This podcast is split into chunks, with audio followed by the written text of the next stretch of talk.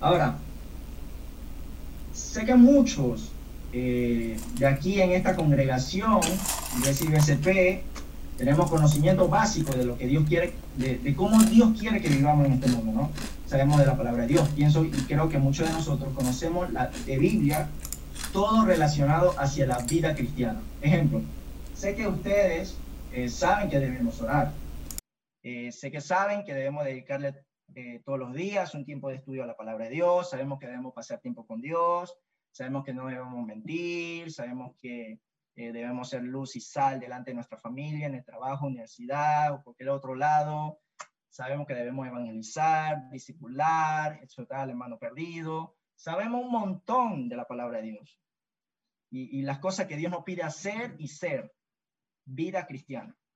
Quizá ya algunos de nosotros hemos leído la Biblia entera, sabemos muchas historias bíblicas, eh, sabemos quiénes fueron los primeros hombres, sabemos la historia de Abraham, Moisés, Josué, jueces, Samuel, Saúl, David, de Jesús, de Pablo, etcétera. Incluso quizás se han leído Apocalipsis y con todo, y con todo lo que sabemos, de ahí sacar una aplicación, ¿no? En fin, sabemos mucho. Más que saber la historia y demás, sabemos explícita, explícitamente lo que Dios nos pide hacer, como los ejemplos mencionados antes, no y sal, eh, sabemos que debemos orar, estudiar la palabra de Dios, hablar con gracia, etc. Sabemos esas cosas. Y sabemos tanto de lo que Dios nos pide hacer, sabemos tanto de la voluntad de Dios, pero hay un problema. Muchas veces no encontramos la motivación de obedecer la voluntad de Dios. Quizá algunos no estén de acuerdo con lo que voy a decir, pero pienso que no es muy efectivo decirle a la persona que haga esto, esto y lo otro, cuando ni siquiera esta persona tiene la motivación de hacerla o obedecerla. Es como decirle a una persona que está muy triste y yo venga y le diga, hey, ponte feliz. O sea, esa clase de motivación o exhortación, esas palabras que yo le dije, no creo que sea muy efectiva. Y lo mismo pasa cuando una persona que no tiene motivación de obedecer a Dios, le digamos, hey, obedece a Dios, hey, ponte a orar, hey, busca más a Dios, hey, pasa tiempo con Dios. Una de las cosas que siempre le recalcaba a un amigo mío es que la raíz de su problema es que él pasaba, él no pasaba tiempo con Dios. Le decía que tenía que pasar tiempo con Dios si realmente quiere que tus problemas o las cosas desordenadas de su vida se resuelvan. Yo confío plenamente en que muchas veces los problemas en, nuestra vida o las cosas desordenadas en nuestra vida se arreglan por sí solas con el simple hecho de que nosotros pasemos tiempo con Dios. Pero el detalle está que, que yo, le, yo le decía qué tenía que hacer cuando no le animaba o, o exhortaba a un punto en el que esta persona estuviese motivada a buscar a Dios. En fin, en el pasaje que leímos, 12.1, Romanos 12.1, eh, dice, así que hermanos, os ruego por las misericordias de Dios, que presentéis vuestro cuerpo en sacrificio vivo, santo, agradable a Dios, que es vuestro culto racional. Ahora, ¿qué debemos hacer? Eh, presentar nuestro cuerpo en sacrificio vivo, santo y agradable a Dios. ¿De dónde viene la motivación para presentar nuestro cuerpo en sacrificio vivo? Por las misericordias de Dios. Ahora, ¿a qué se refiere por las misericordias de Dios? Les digo y escuche bien. Lo que se refiere es que cuanto más comprendas y entiendas la profundidad de las misericordias de Dios hacia ti, estarás más motivado y fortalecido para presentar tu vida como un sacrificio vivo, santo y agradable a Dios. Mientras más comprendas la misericordia de Dios hacia ti, tal como se revelan en la cruz, en la obra redentora de nuestro Salvador Jesús, mientras más sondeas la profundidad de sus misericordias, estarás más motivado y empoderado para realmente crecer en devoción y crecer dando tu vida al Señor. Ahora, ¿por qué digo que encontramos la motivación en la obra redentora de Cristo en la cruz? Ok, este versículo dice algo muy importante. Empieza diciendo, así que, hermanos, os ruego por la misericordia de Dios que presente vuestro cuerpo en sacrificio vivo. Ahora, esa expresión, así que, es como una conclusión, es, es la continuación a lo que venía diciendo. ¿Qué es lo que venía diciendo Pablo? Bueno, justamente Pablo venía diciendo el contenido de los primeros 11 capítulos de Romanos. Pablo dedicó 11 capítulos para concluir diciendo, así que hermanos, os ruego por la misericordia de Dios que presentéis vuestro cuerpo en sacrificio vivo. O sea, 11 capítulos dedicó Pablo para terminar, para terminar diciendo eso, ¿no? Ahora, en esos 11 capítulos muestra y se manifiesta las misericordias de Dios. El resumen de estos 11 capítulos es que Cristo murió por nosotros, Cristo resucitó, Cristo abrió el camino de la fe, Dios derramó su Santo Espíritu.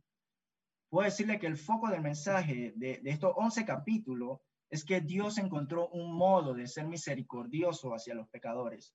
Dios quiere llevar a cabo su misericordioso propósito para todo el mundo.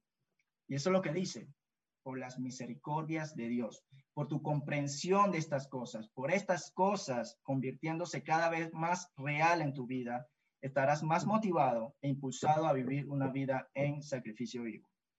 Entonces, es como si Pablo estuviese diciendo a sus lectores lo siguiente, quiero que escuchen bien. Durante 11 capítulos les he compartido con ustedes las misericordias de Dios tal como se revelan en la persona y obra de Cristo. Ahora, basado, basado en lo que Dios ha hecho por ti, Iglesia IBSP, la magnificencia y grandeza de esta obra, ahora quiero que ustedes, hermanos, presentes tu vida como sacrificio vivo, santo y agradable a Dios. eso es lo que trata de decirnos Pablo. Incluso, esto tiene un parecido eh, en la carta de Éfesos, de Efesios, que justamente lo escribió Pablo también. En los primeros tres capítulos de, de, la carta de Efesios, básicamente nos están revelando todo lo que Dios hizo por nosotros en la persona de su Hijo Jesús. En el capítulo 4 de Efesios, Pablo empieza diciendo en el versículo 1, yo creo que lo busquemos, Efesios 4.1. Busquemos Efesios 4.1. Mira cómo termina eh, concluyendo Pablo.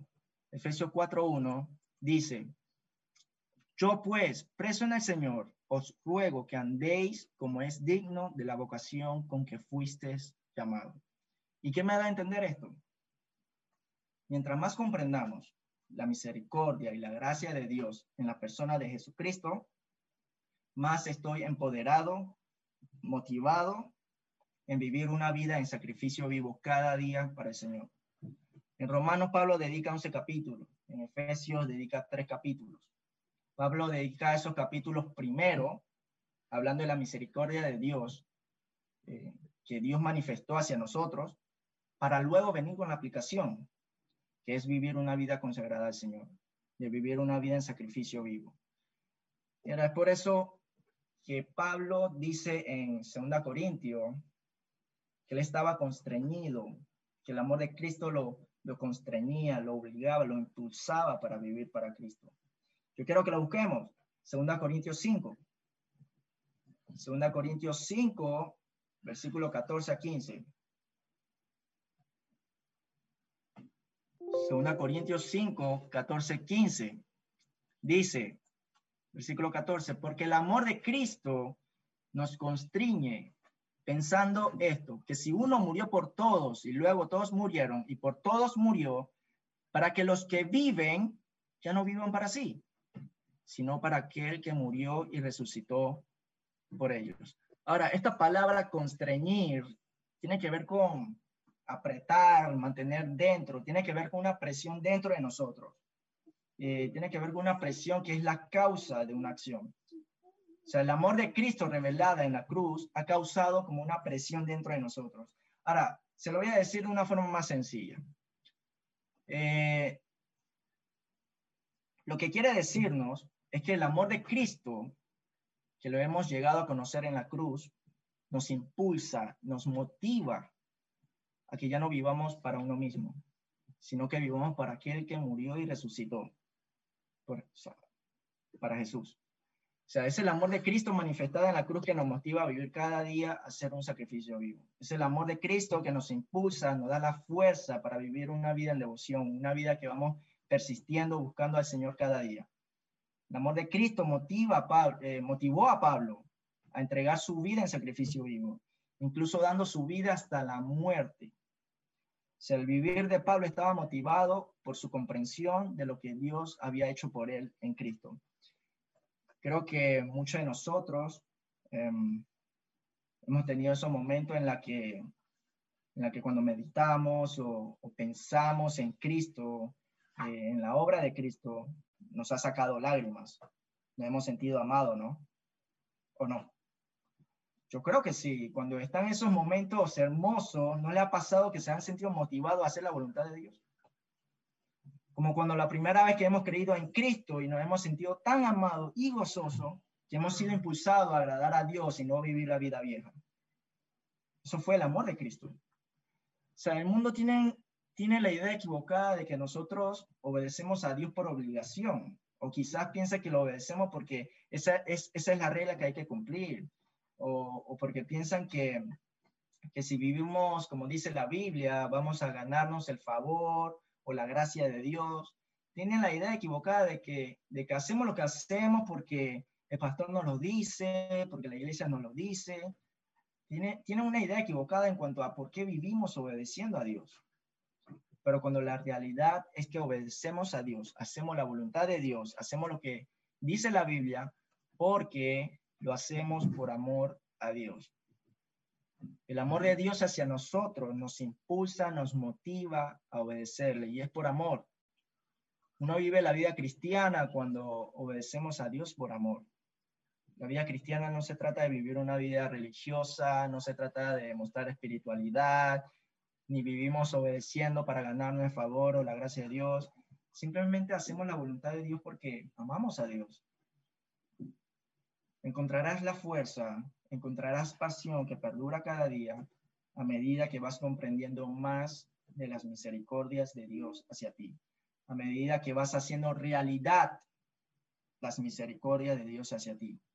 Si vos no conoces muy a profundo la misericordia de Dios hacia ti, tal como se revela en la cruz, no encontrarás la fuerza, ni la motivación, ni, eh, ni la pasión que perdura cada día para seguir obedeciendo a Dios, cada día. O sea, muchos cristianos que, muchos cristianos que no tienen la motivación de obedecer a Dios, de seguir buscando a Dios, independientemente de las situaciones o luchas que estén enfrentando, llegan a tener otras motivaciones que lo ayudan a seguir viviendo, entre comillas, en el mundo. Ya no está motivado en vivir la vida cristiana, de seguir buscando a Dios. Ahora su motivación se encuentra en ser exitoso en el mundo, de tener muchos recursos, lograr cosas en el mundo, vivir cómodo, etcétera, etcétera. La motivación del creyente de vivir bajo la voluntad de Dios, que al principio fue agradarle y amarle a Dios de todo corazón porque nos amó primero, ahora se ha convertido en amarse a uno mismo, consiguiendo ser exitoso, tener muchos recursos, etcétera, etcétera, ¿no? Lo que al principio fue una mirada al cielo, ahora es la mirada en la tierra. Como cuando teníamos puestos los ojos en Jesús, ahora tenemos puestos los ojos en la carne, en el mundo y en el diablo. Hermanos, la motivación del creyente de vivir la vida cristiana, de vivir una vida consagrada a Dios, de vivir una vida en sacrificio vivo, santo y agradable a Dios siempre ha sido la cruz de Cristo. Nuestra reacción a la cruz es amar a Dios. Mi pregunta está, ¿hace cuánto tiempo no le has agradecido a Jesús que entregó su vida por tus pecados? ¿Hace cuánto no le has agradecido a Jesús por la vida eterna que te dio? ¿Cuándo fue la última vez que le agradeciste a Dios por la salvación que te dio?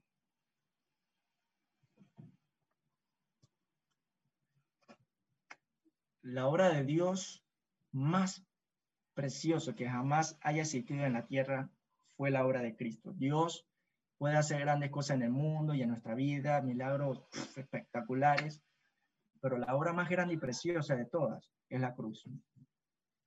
Mas Dios muestra su amor para con nosotros, en que siendo aún pecadores, Cristo murió por nosotros. Tremendo versículo como en una de las canciones que hemos escuchado y cantado, eh, El amor de Cristo de la IBI. Dice la, dice la canción que profundo es el amor de Cristo, más que el infierno y la maldad, más profundo que el mar, más allá del cielo y la tierra, más fuerte que la tempestad, venció el pecado y la maldad. Una de las oraciones de esa canción dice, tu amor me bastará. Tremendo. Y eso es cierto, el amor de Cristo basta. Es suficiente como para que te motive a vivir en el mundo obedeciendo a Dios. Jesús nos dio vida y muchos cristianos viven en el mundo como si fuesen muertos. Parte de comprender la misericordia de Dios hacia ti es hacerlo real a tu vida.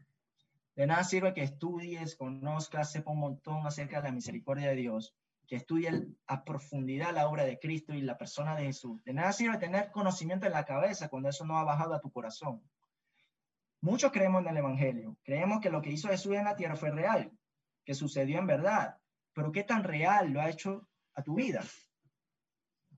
Si lo has hecho muy real a tu vida, tendrías una pasión, una motivación que perdura cada día en seguir haciendo la voluntad de Dios. Como ven, comprender la profundidad de la misericordia de Dios hacia nosotros implica dos cosas.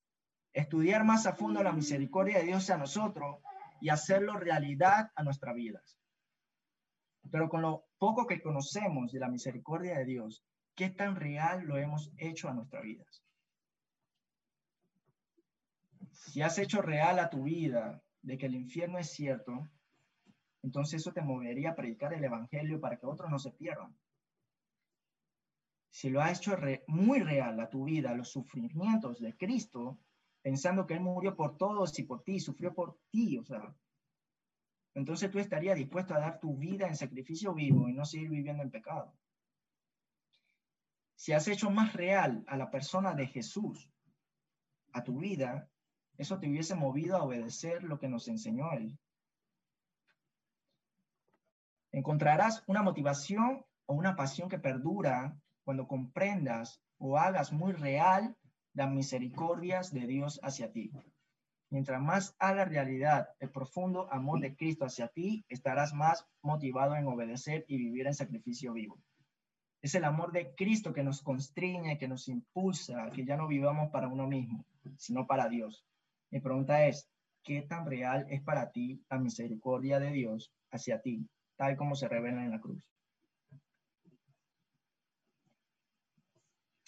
Una uno de los temas de conversación que me apasiona un montón es hablar acerca de los lugares no alcanzados. Creo que muchos saben, no sé si la mayoría, pero yo les compartía a muchos de los chicos que mi corazón está muy inclinado hacia los lugares no alcanzados hablar de este tema y todo lo que implica eso, ¿no? O sea, cultura, costumbres, ambiente, modo de vivir, obviamente todo eso en los lugares no alcanzados. Me encanta hablar de eso. En fin, digo esto porque he leído muchos testimonios y me han contado muchos testimonios de personas que murieron por la causa, personas que no han negado a Cristo y debido a eso han muerto, ¿no? Personas que entregaron su vida por predicar el Evangelio, personas que lo han sufrido un montón por predicar el Evangelio hostilidad, rechazo, violación, etcétera, etcétera. Menciono esto porque eso se da mucho en los lugares no, no alcanzados. Lo que me sorprende también es que estas personas han salido de su zona de confort para obedecer a Dios de predicar el Evangelio. Yo tuve el privilegio de poder conocer a una persona muy, muy especial para mí, una misionera allá en la selva de Bolivia, una mujer de más de 50 años, no recuerdo exactamente su edad, eh, se llama Judith. Eh, cuando la conocí, pude charlar un poquito con ella, charlé un rato con ella y, y en esa corta conversación que tuve con ella fue de mucha, mucha bendición para mí. Y ella me enseñó cosas que guardo en mi corazón hoy en día incluso su vida y su testimonio me impactó bastante. O sea, esta mujer era increíble, gran sierva de Dios. Lastimosamente, ella falleció final de febrero de este año. Realmente estuve muy triste, lloré por varios días porque realmente ella llegó a ser una de las personas a quien respeto, a quien quiero bastante, a pesar del corto tiempo que la conocí. Y yo decía, o sea, me hubiese gustado como poder compartir con ella cuando tuviese la oportunidad de volver allá, ¿no? pero ya no se podrá. Ahora, esta mujer dedicó gran parte de su vida a la obra de Dios. Una mujer en la que sirvió tiempo completo en el ministerio, una mujer que llegó a fundar una iglesia junto con otros hermanos, una mujer ferviente en oración, según testimonios, una mujer que nunca llegó a casarse. Decidió no casarse porque decidió obedecer al llamado de Dios a la selva y ella sabía que muchos hombres no estaban dispuestos a ir con ella allá. Increíble. Y eso, Eso me pegó duro y me humilló cuando me contó eso, porque sé que muchos hombres no están dispuestos para nada. Perdón por decirlo así, pero es la realidad. En fin, ella dedicó hasta el último día de su vida sirviendo al Señor en la selva. Simplemente obedeció a Dios. ¿De dónde creen que sacó esa motivación para obedecerla hasta ese punto de llevar el Evangelio en ese, en ese lugar de difícil acceso? No solamente ella, sé que hay muchos misioneros que estuvieron dispuestos a ir a los lugares de difícil acceso al Evangelio, eh, dispuestos a predicar y morir por ella. Incluso han muerto por el Evangelio. O sea, ¿de dónde creen que sacaron motivación para hacer semejante cosa? Fue porque ellos hicieron muy real a sus vidas la obra de Cristo. Ellos sabían que, lo que hizo Jesús era real. Ellos sabían que personas se iban al infierno. Ellos, ellos, ellos tenían muy real eso en su vida. Si pensamos en el infierno, ¿qué tan real lo vemos? Y si pensamos los sufrimientos de Cristo, ¿qué tan real lo vemos? Y volviendo con Judith, uno de sus seres queridos amigos, eh, que se llama Oswaldo, un misionero también allá en la selva, dijo lo siguiente en el funeral. Judith me dijo que les dijera algo si yo muero primero. Vayan y prediquen el Evangelio y hagan discípulos. Increíble. O sea, ella tenía una pasión por predicar el Evangelio porque ella hizo muy real a su vida a un punto en la que fue a servir en la selva. Oswaldo dijo también lo siguiente, eh, ella también le gustaría que nadie llorara, pero sé que eso no es posible. Es cierto, humanamente era casi imposible que, no llorara por alguien a quien yo llegué a apreciar mucho. Hermanos, la misericordia de Dios hacia ti es real. El Evangelio es real. El sufrimiento de Cristo es real. El amor de Cristo hacia ti es real. El infierno es real. La muerte es real. La separación de Dios con el hombre pecador sin Cristo es real. Hacemos realidad de estas cosas. Entonces, más motivado estamos para obedecerle.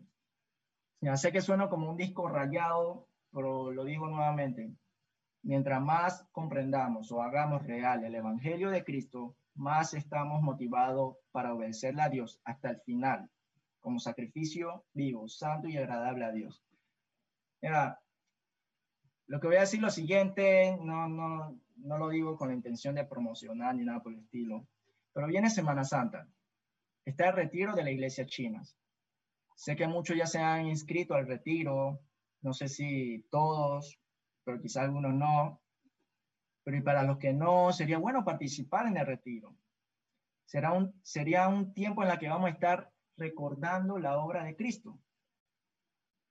Para eso está la Santa Cena del Señor que, que participamos una vez al mes también, ¿no?